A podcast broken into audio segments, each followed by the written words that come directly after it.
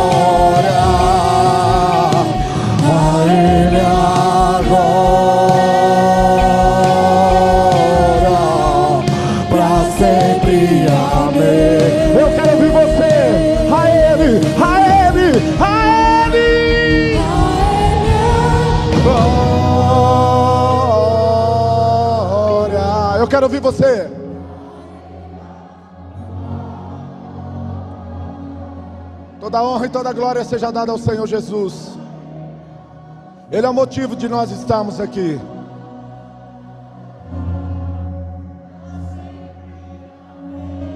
A Ele, a Ele, a Ele a glória,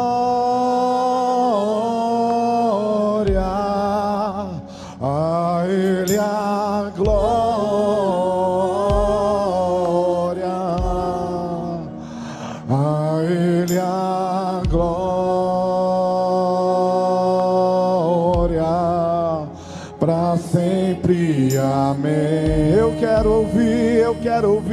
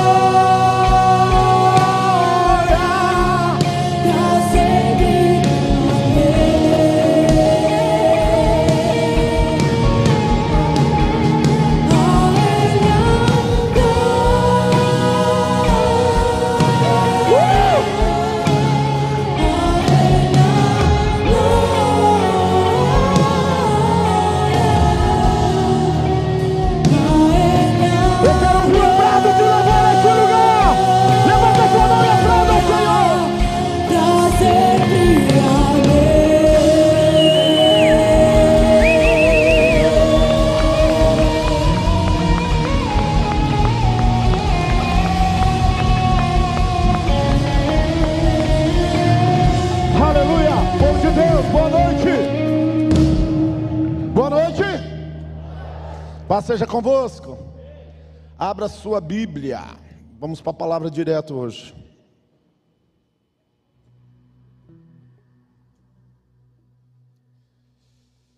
Gênesis capítulo 41. Versículos 51 e 52.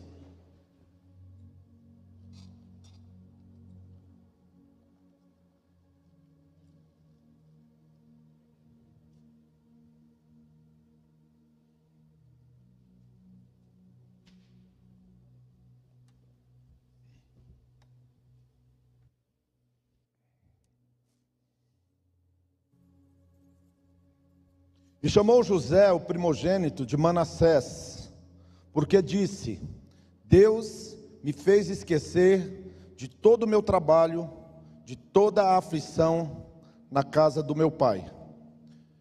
E ao segundo chamou Efraim, porque disse: Deus me fez prosperar. Em algumas traduções diz fez crescer. Eu gosto da tradução que diz fez prosperar. Deus me fez prosperar na terra da minha aflição. Diga amém. Quem conhece a história de José do Egito aí? Dá um sinal com a mão. Open their hands. José, com em torno de 15, 16 anos, o pai dele tinha como sendo o seu sucessor. Ele era filho da mulher que Jacó mais amava, Raquel. O pai dele fez uma túnica, deu para ele. Os irmãos já andavam na carne com ele já fazia algum tempo. E de repente, uma certa vez, o pai enviou ele para levar mantimento e para ver como que estavam seus irmãos. Eles estavam, se não me engano, na região de Dotã ali, apacentando as ovelhas do pai. Mas naquele dia a coisa não deu muito bem, não. Os irmãos pegaram e jogaram ele numa cisterna vazia e tentavam matar ele. Mas entre eles tinha um irmão que intercedeu e disse: Olha, Vamos fazer isso com ele, não. Vamos fazer o seguinte: vamos aproveitar essa caravana de Amalequita que está passando aqui, de Midianitas, e vamos vender ele e vamos mandar ele embora daqui, como escravo. E foi feito isso. Os irmãos tiraram ele da cisterna, venderam ele como escravo e ele foi levado ao Egito. Pegaram a túnica dele, mataram um, cordeiro, espergiram na, na túnica, levaram para o pai e falaram assim: Ó, teu filho morreu. Uma besta fera pegou ele e despedaçou ele, ele não existe mais. Nesse meio tempo, ele estava vivendo no Egito, foi vendido para a casa de um homem chamado Potifar. Potifar era comandante da guarda de Faraó, um homem muito rico, muito bem sucedido. E ele entrou como escravo, mas em pouco tempo ele ascendeu ao cargo de ser mordomo dessa casa. Apesar de ser escravo, a Bíblia diz que ele era o administrador. Ninguém fazia nada na casa desse homem se não fosse segundo a vontade ou segundo a ordem de José. A coisa estava muito bem, estava muito legal, até que o dia a mulher de Potifar botou os olhos nele, porque a Bíblia diz que ele era um cara muito bonito. E aí então a mulher falou: pô, vou aproveitar que meu marido não está aqui, vou pegar esse cara para mim. Só que ele temia Deus. Diga comigo assim: ele temia a Deus. E por esse motivo de temer a Deus, ele fugiu. E ele fugiu e foi parar na prisão. Na prisão, ele agora escravo e preso. Quer dizer, acabou, né? Mas a Bíblia, em todos os momentos, mesmo quando estava na casa de Potifar ou agora na prisão, a Bíblia diz assim: que Deus era com José. E José permanecia fiel ao Senhor, mesmo passando por todas estas adversidades. Pois bem, certa feita, foi introduzido dois homens na prisão, um era um copeiro e outro era um padeiro. José decifrou os sonhos desse, desses dois homens, um haveria de morrer, o outro ia ser restituído no seu cargo como copeiro do faraó. E José pediu para esse camarada interceder por ele. Falou: quando você estiver na frente de Faraó, servir no copo dele, lembra de mim. Fala para ele do meu caso, fala para ele quem eu sou e também usa de benevolência para comigo. Mas a Bíblia diz que, passado dois anos, esse homem não se lembrou de José. E uma certa feita, o faraó começou a ter sonhos, sonhos estranhos que ninguém conseguia entender. Sete vacas magras, sete vacas gordas, sete espigas cheias, sete espigas vazias. Vacas magras comiam vacas gordas, espigas magras comiam espigas vazias. Que loucura é essa? Que sonho é esse? E aí então foi feita uma sabatina no palácio de Faraó e ninguém conseguiu entender, decifrar que sonho era esse. E aí introduziram José na presença de Faraó. E José não somente interpretou o sonho do Faraó, como também aconselhou o Faraó que deveria se precaver do que iria acontecer. Seriam sete anos de prosperidade, sete anos de seca. E ele falou assim: olha, pega um camarada inteligente, um cara capaz e coloca sobre esse importante negócio aí, para administrar isso daí, fazer essa gestão. E naquele dia ele foi achado em graça diante de Faraó, ao ponto de que o Faraó disse: Olha, haveria alguém no nosso palácio, em nosso meio, tão capaz do que esse camarada aqui para fazer isso? E naquele mesmo dia, a vida de José se transformou literalmente da água para o vinho. A Bíblia diz que Faraó tirou o, anel de sinete, é um anel que eles usavam para selar os documentos oficiais, um anel que era como um carimbo, tirou do dedo e colocou no dedo de José e falou assim: a partir de hoje, eu só serei maior do que você no trono. Dentro da minha casa, ninguém vai levantar uma mão, um pé, fazer nada se não estiver debaixo da tua autoridade. Deu um nome novo para ele, chamou ele de Zefinat Paneá, que significa Salvador, até porque José é um tipo de Jesus na Bíblia. Na verdade, o cara mais parecido com Jesus na Bíblia, se eu não me engano, tem 40 similitudes do seu caráter, da sua personalidade para com Jesus, é José do Egito deu para ele uma esposa, Potífera, uma mulher bonita, uma mulher. Ah, mudou a história do cara. Começou a gestão, sete anos de prosperidade, e nesse meio tempo, ele teve dois filhos.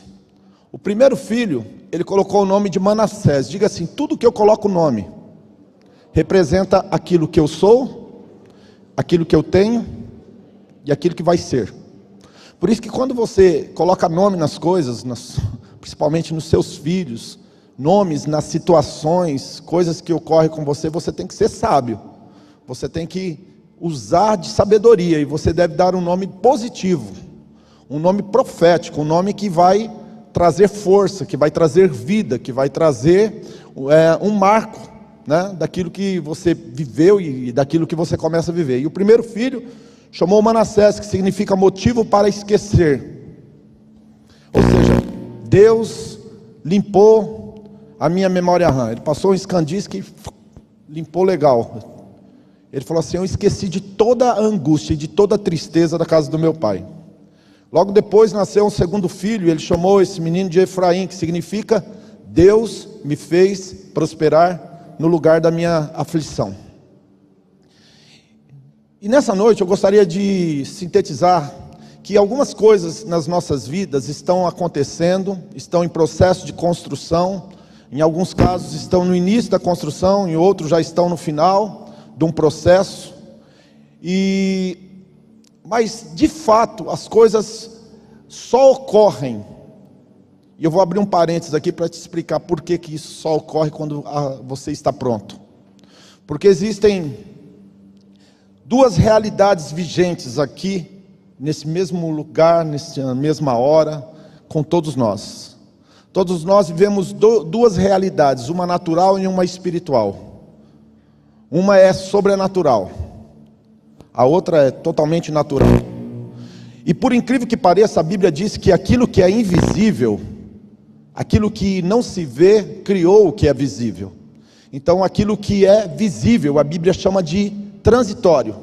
E aquilo que é invisível, a Bíblia chama de intransitório, ou seja, não tem fim. Existe um tempo chamado Cronos, que é o tempo do relógio. Mês, dia, ano, data, etc. Cronos. E existe um tempo que é atemporal, que é chamado Kairos que é o tempo de Deus. Diga comigo, Cronos é o meu tempo. Kairos, pode trocar, não tem erro não, pode trazer aqui.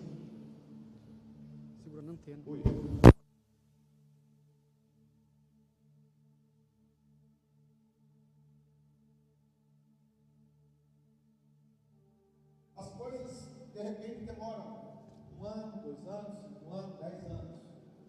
No Kairos, Deus pode reunir dez anos em um dia.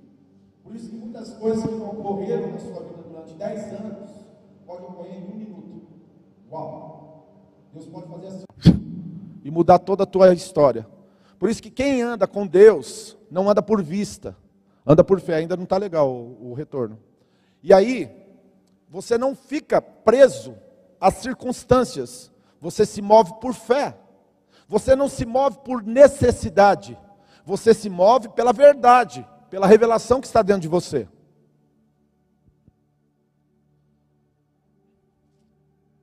Manassés, motivo para esquecer. Manassés, motivo para esquecer. É fato na minha e na sua vida, na minha história e na sua história, que as pessoas que mais feriram, as pessoas que mais nos machucaram, ou as pessoas que nós ferimos e nós a machucamos, são as pessoas mais próximas de nós. E as pessoas mais próximas de nós são as pessoas das nossas famílias. São pessoas ligadas a nós, ao nosso círculo vital. Eu chamo isso de círculo vital. É onde está pai, mãe, irmão, tio, tia, primo, esposo, esposa, etc. Namorado, noivo, essa, essa, essas, essas coisas assim.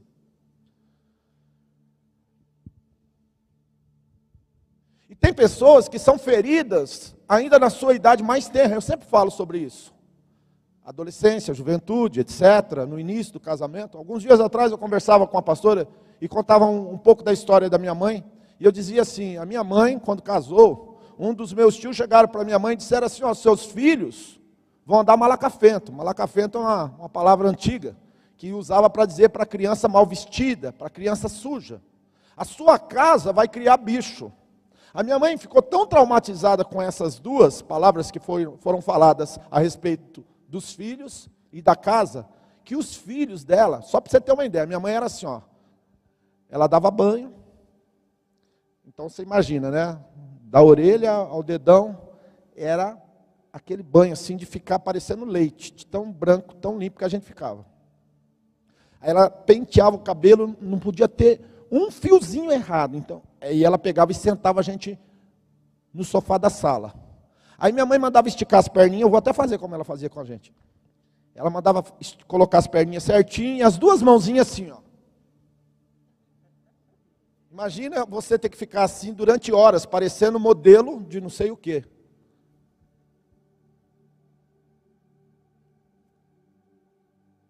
Então ela passava, olhava, limpo, cabelo penteado, sentado certinho.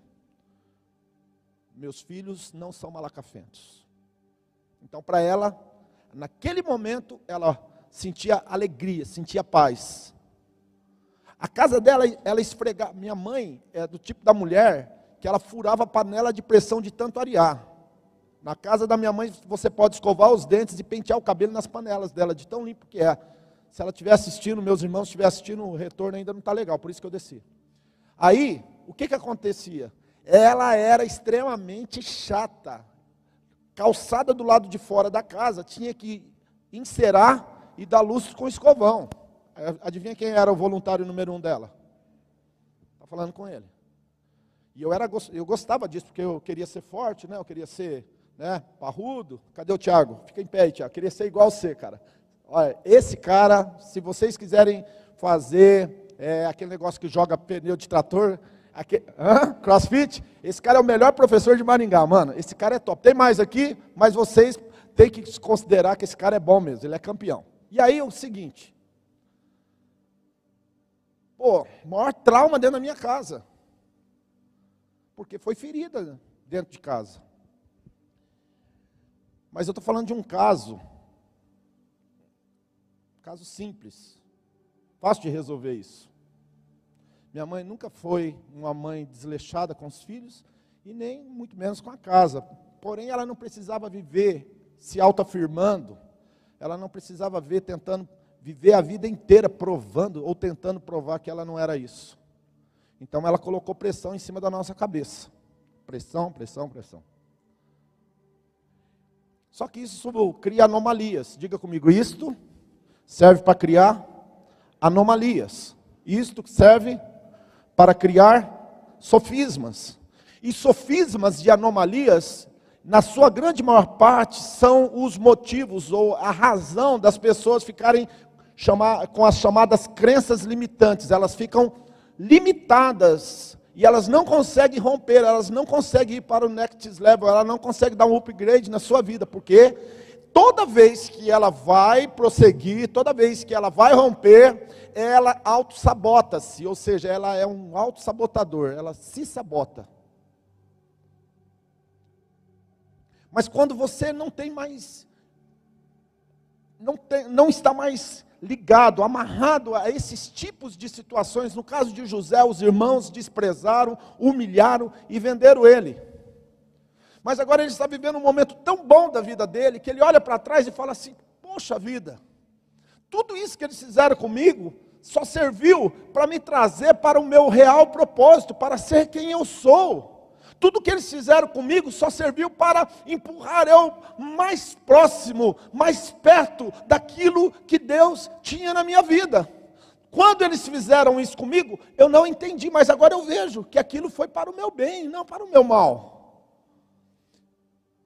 Essa área de expulsão, de expurgar, de mandar fora, às vezes é positivo, você que tem que dar um sentido, um significado para isso. Então, José começou a entender que essas coisas não eram totalmente ruins.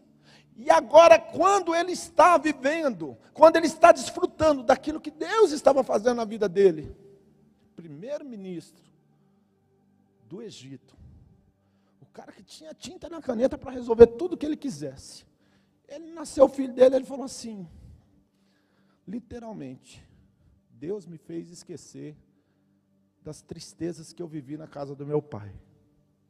E aí eu digo para você, outro dia eu inclusive firmei isso aqui num culto. Eu disse que coisas ruins podem nascer, coisas ruins, através de coisas ruins podem nascer coisas boas. É a gente que vai ter que dar um destino para aquilo que aconteceu com a gente. É nós que temos que dar um destino para aquilo que ocorreu lá no teu passado. Talvez aquilo que te machucou e que te feriu agora vai ser usado como antídoto para libertar e curar muitas outras pessoas. Isso está nas histórias, está nos livros, inclusive no livro de autoajuda está cheio disso daí.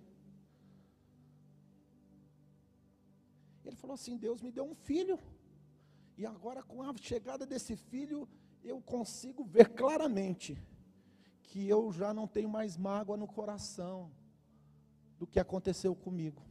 Eu não sou uma pessoa ferida na minha alma, eu não sou uma pessoa que, que estou lesado na minha autoestima, na minha autoimagem, eu estou bem comigo mesmo. Já não existe mais, quando eu consulto a mim mesmo, eu não consigo encontrar mais razão de tristeza, de angústia, de amargura. Agora ele olhava para ajudar, quem sabe, e falava, pô, Judá era um cara inteligente, um cara que tinha várias habilidades. Quem sabe ele olhava para Zebulão e falava: Cara, ninguém é igual a Zebulão quando fala de pegar, pegar uma praia, de pegar uma prancha e surfar. Zebulão é top no surf, porque o negócio de Zebulão é praia, é mar. Pô, Naftali, pô, camarada, gente fina pra caramba. Dan tem uma, tem uma capacidade de discernir, de julgar. Isacar, cara, Isacar, quando abre a boca, ele, ele consegue discernir dos tempos ele consegue entender as estações como ninguém. Ele começou a ver coisas positivas na vida dos irmãos que tinham machucado ele. E é assim que tem que ser na nossa vida. A gente tem que separar o erro da pessoa. Nós temos que separar, os defeitos das virtudes. Enquanto você estiver olhando para as pessoas que te machucaram e você só vê os defeitos dela e não conseguir começar a ver as virtudes, eu sinto te informar, o Manassés de Deus não nasceu na sua vida porque pessoas feridas, elas não conseguem enxergar nada de bom que as outras pessoas têm. Ainda que elas carregam seus defeitos, elas não conseguem enxergar as virtudes. Ano passado perdi meu pai. Meu pai, pô, O cara tinha vários defeitos. Agora, esse dia eu cheguei na, minha, na casa da minha mãe e minha mãe estava chorando. E ela falou assim: Eu não conhecia um homem tão provedor como teu pai, Jaquenilson. Teu pai era, era, era extraordinário, como ele era provedor. Agora esqueceu das coisas que deixava ela irritada, nervosa e só começa a lembrar das coisas boas. Só que, cara, tem muita gente que só consegue enxergar isso depois da morte. E não é assim que deve ser na nossa vida. Essas coisas têm que acontecer durante a nossa vida. A gente tem que começar a enxergar coisas enquanto nós estamos aqui. Porque a nossa vida tem que ir para frente, as coisas têm que acontecer, nós temos que passar pelos processos, e esses processos têm que gerar mudanças em nós e no nosso entorno. Então José disse: Manassés, você é o símbolo, você sintetiza o que eu estou vivendo. Você foi exatamente a expressão maior de tudo que cheguei agora, que culminou nesse momento que eu estou vivendo. Você é o motivo. Você representa tudo o que eu vivi e já ficou no passado e eu esqueci. Você é um motivo para eu me alegrar. Você é literalmente o motivo para esquecer.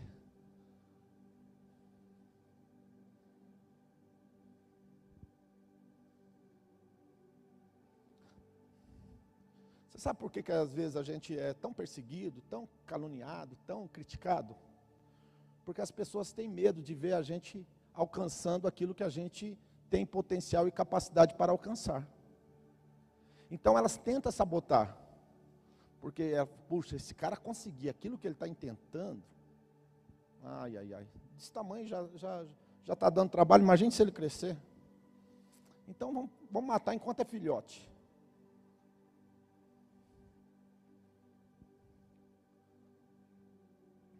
Teu futuro é tão brilhante que você não vai se lembrar do passado triste que você viveu. Isso serve para todas as áreas da nossa vida: casamento, trabalho, etc., família. Vai entrando aí dentro. Logo depois de ter nascido Manassés, nasceu outro filho, e esse se chamou Efraim. Eu gosto muito de falar sobre Efraim, porque Efraim, ele diz assim: Deus me fez prosperar na terra da minha aflição. E o que, que eu entendo de Efraim? Efraim é fruto de perseverança. Efraim é fruto de resiliência.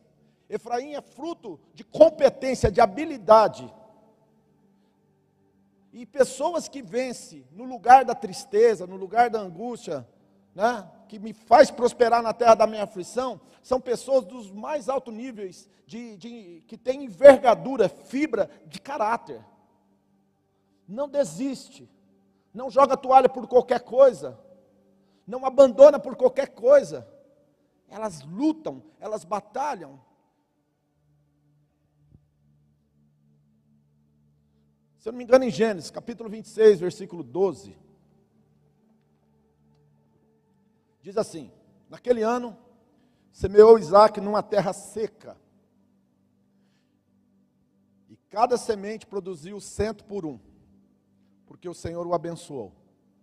Naquele mesmo ano, semeou Isaac numa terra seca, e cada semente produziu cento por um, porque Deus abençoava. Cara, não está relacionado ao lugar, está relacionado quem você é e quem é Deus na sua vida.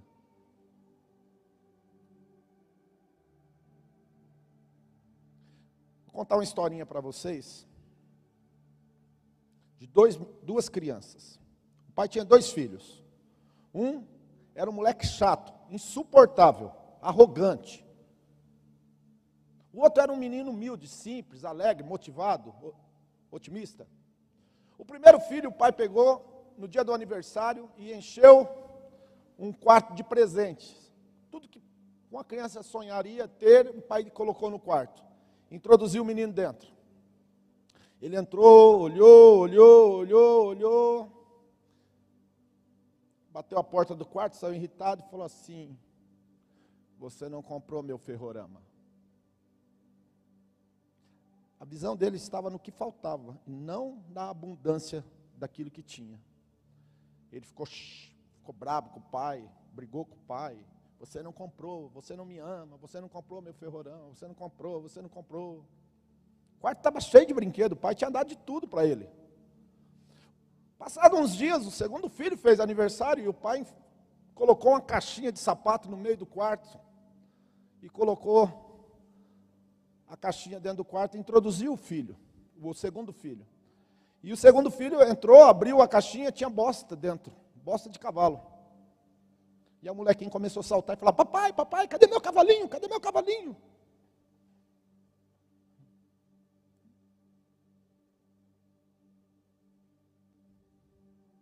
Tem gente que Deus está derramando coisas extraordinárias na vida dele, mas ele não foca naquilo que Deus está fazendo, coisas maravilhosas, coisas extraordinárias. Só foca naquilo que está faltando, naquilo que não tem.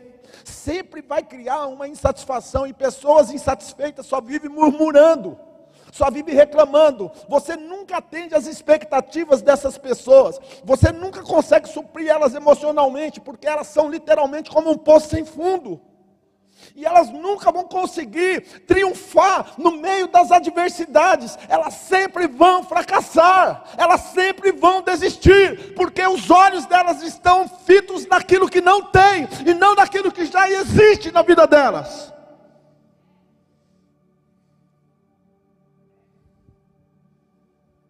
Mas há pessoas que no meio das adversidades, no meio das lutas, ela começa a ver coisas boas, coisas positivas. Puxa vida, eu estou sofrendo, eu estou passando por, por cerceamento, por necessidade, por falta de. Mas isso está gerando força em mim, isso está forjando meu caráter, isso está dando resiliência. Eu consigo ver o futuro, eu consigo ver uma luz lá na frente. Eu sei que eu vou vencer, eu sei que eu vou dar, por, vou dar a volta por cima.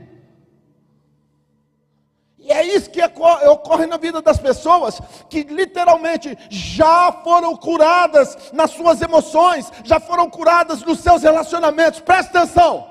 Pessoas curadas nos seus relacionamentos já têm os seus manassés. Quem não tem os seus manassés não vão gerar os seus Efraíns. Não vão triunfar no lugar da luta e da tristeza.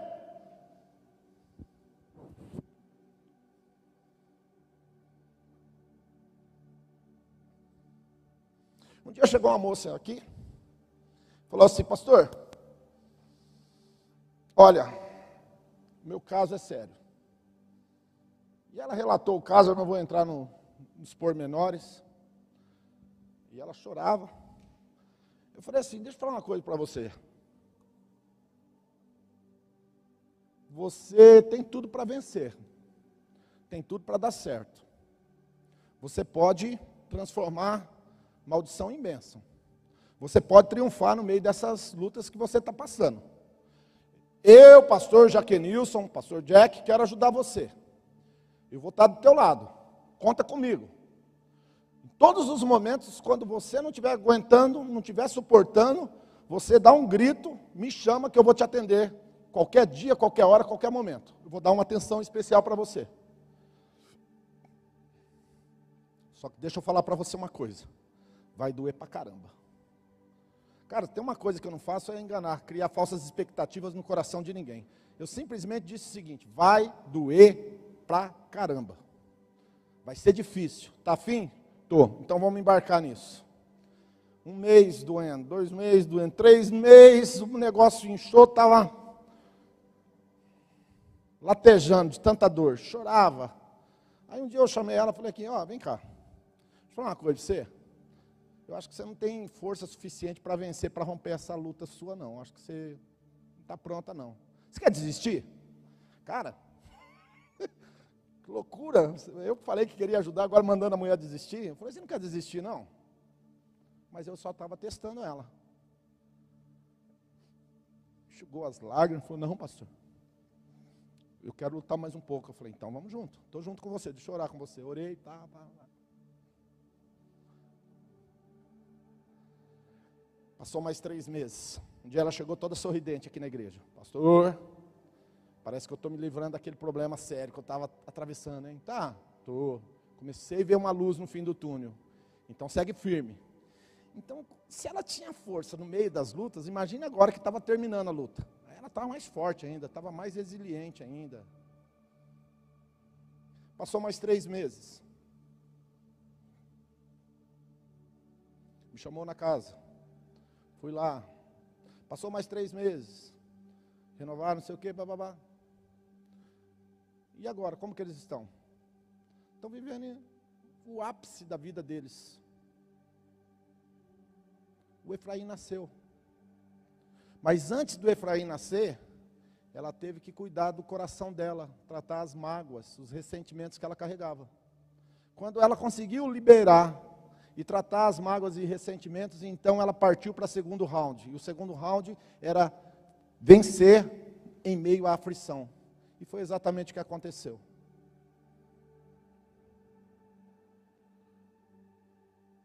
Você está pronto para viver isso que Deus tem na sua vida? Você está pronto para ver Deus triunfar através de você em todas as áreas da sua vida?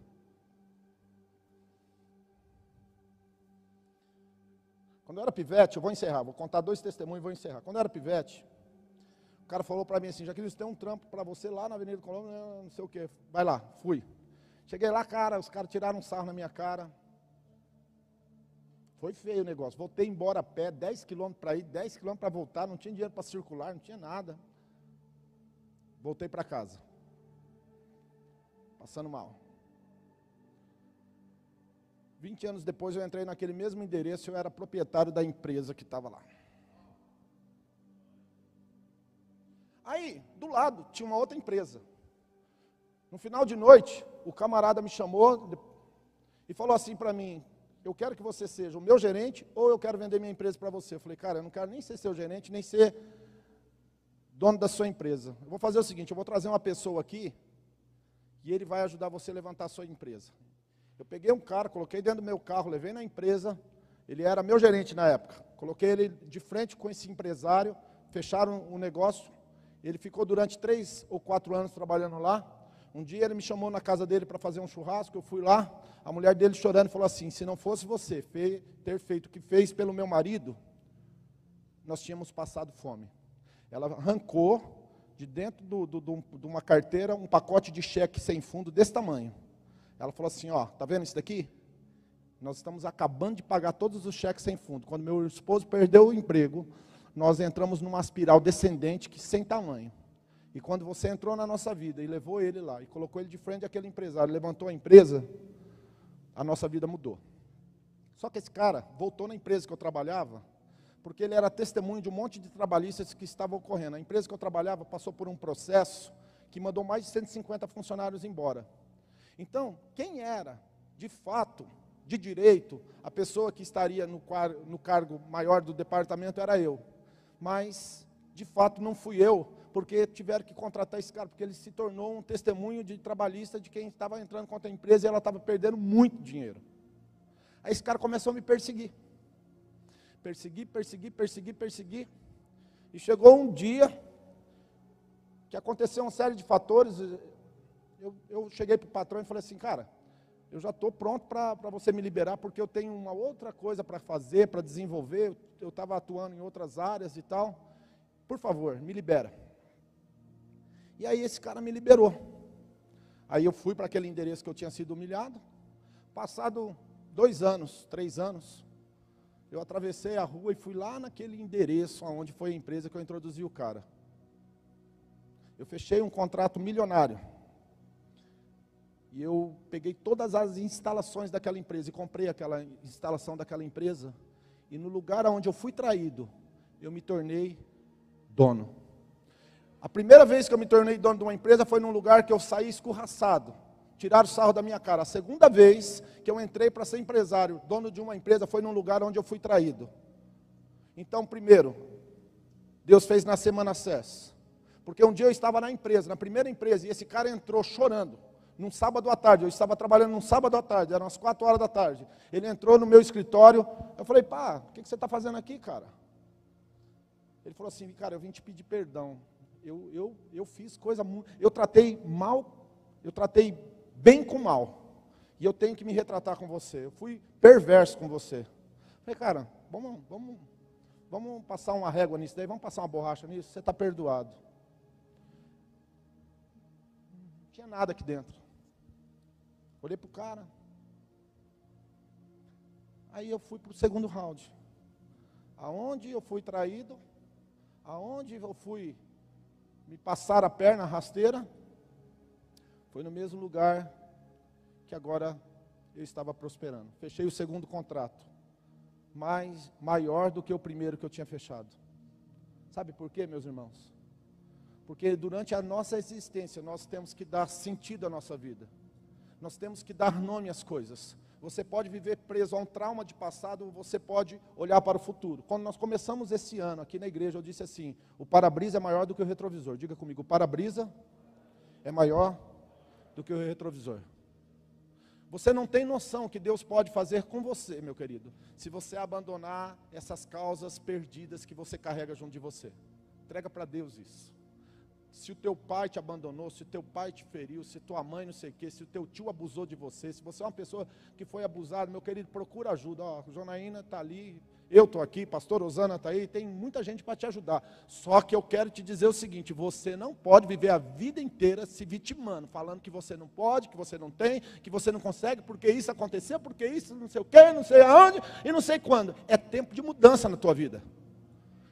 É tempo de assumir novas posturas. É, é tempo de tomar decisões em Deus. É tempo de fazer com que toda a história sua se torne o teu case, o teu case de sucesso, o teu case de triunfo.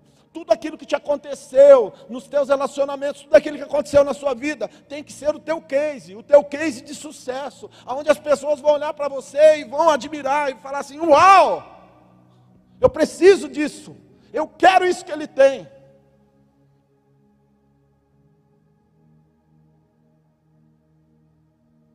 E aí então Manassés e o Efraim nasce.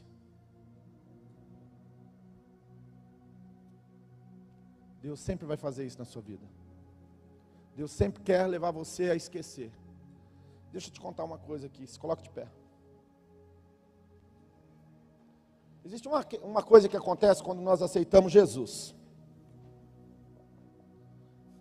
Quando você aceita Jesus, você vem todo arrebentado.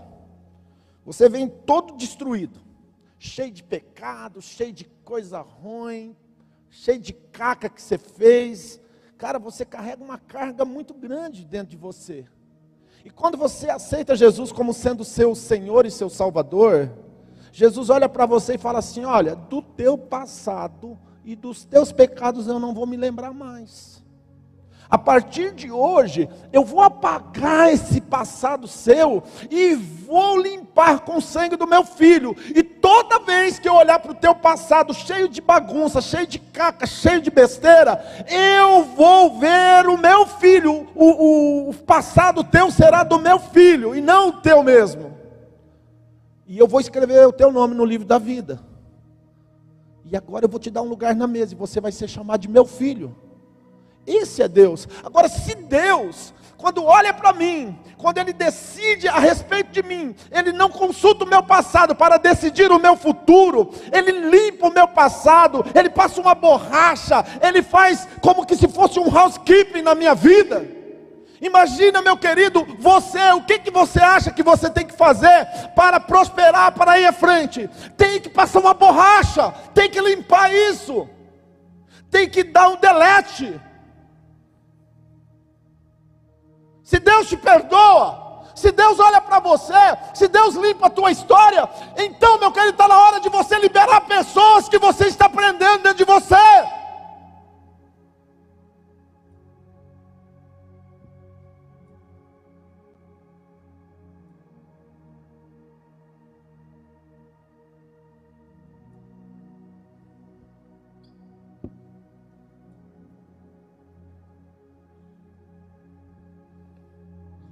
De liberar.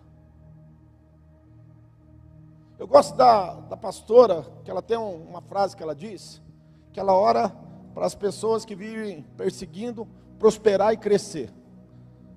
E um dia eu olhei para ela e falei, por que você vive orando e pedindo para as pessoas que, que pisaram no seu calo, tipo, fizeram coisa errada contigo, prosperar e crescer? Ela falou, eu quero que ela esteja tão bem que ela me esqueça. Essa é a pastora Zana. Uau, te admiro, hein? Cara, essa mulher é incrível, vocês não têm noção. É assim que funciona a vida.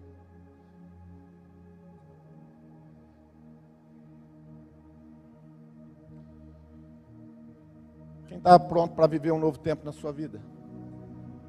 Quem está pronto para dar um giro aí na, em algumas áreas? Ah, eu não frequento igreja porque eu fui ferido, machucado. Ah, velho, vai, vai contar mentira para outro. Você não frequenta igreja porque você não quer, porque tem muita igreja boa. Inclusive essa aqui é maravilhosa.